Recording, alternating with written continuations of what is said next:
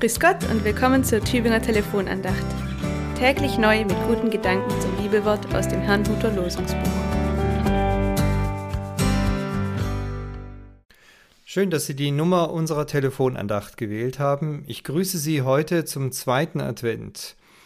Der Wochenspruch der heute beginnenden Woche steht in Lukas 21, Vers 28 und er gehört in eine Rede hinein, die Jesus gehalten hat, eine sogenannte Endzeitrede, in der er in ganz schön erschreckender Klarheit von allen möglichen Bedrängnissen spricht, ja allen möglichen Katastrophen, die uns noch erwarten und denen wir ausgesetzt sind.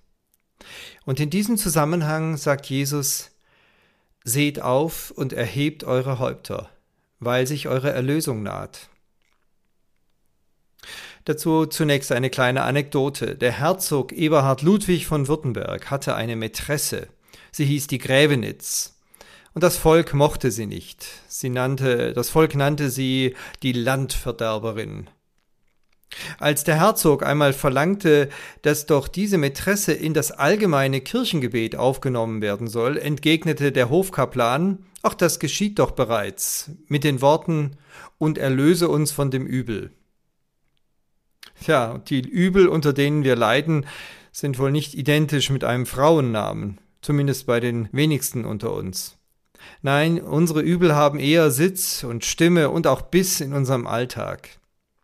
Wir können sie auch genau benennen. Und sie belasten uns nicht weniger als die vielen großen Übel in der Welt. Aber wir sollen nicht vor ihnen in Deckung gehen, aufsehen und Kopf hoch, sagt Jesus. Seht auf und erhebt eure Häupter.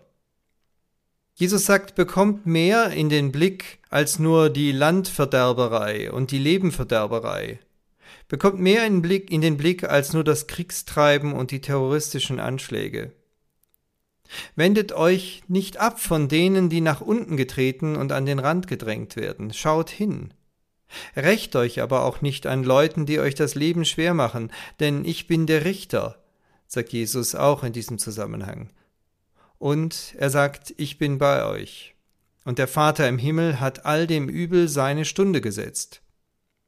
Nein, es wird nicht das letzte Wort haben, denn meine Wiederkunft ist beschlossene Sache, und ich verliere euch nicht aus den Augen. Verlasst euch darauf, denn ich kenne euch. Und lasst euch deshalb auch nicht anstecken von all der Aufgeregtheit derer, die ein Friedensreich ohne mich herbeidemonstrieren wollen. Auch nicht von denen, die euch ängstigen und denen, die sich aufblasen, und Lösungen suggerieren, die es überhaupt nicht gibt.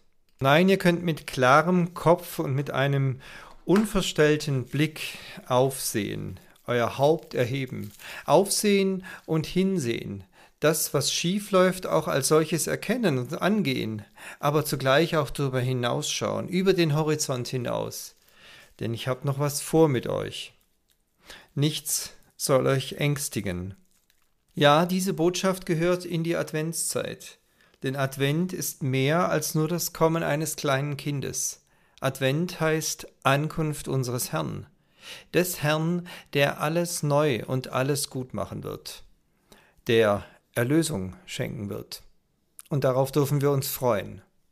Und so grüße ich Sie zum zweiten Advent als Ihr Peter Rostan, Pfarrer in Gomaringen.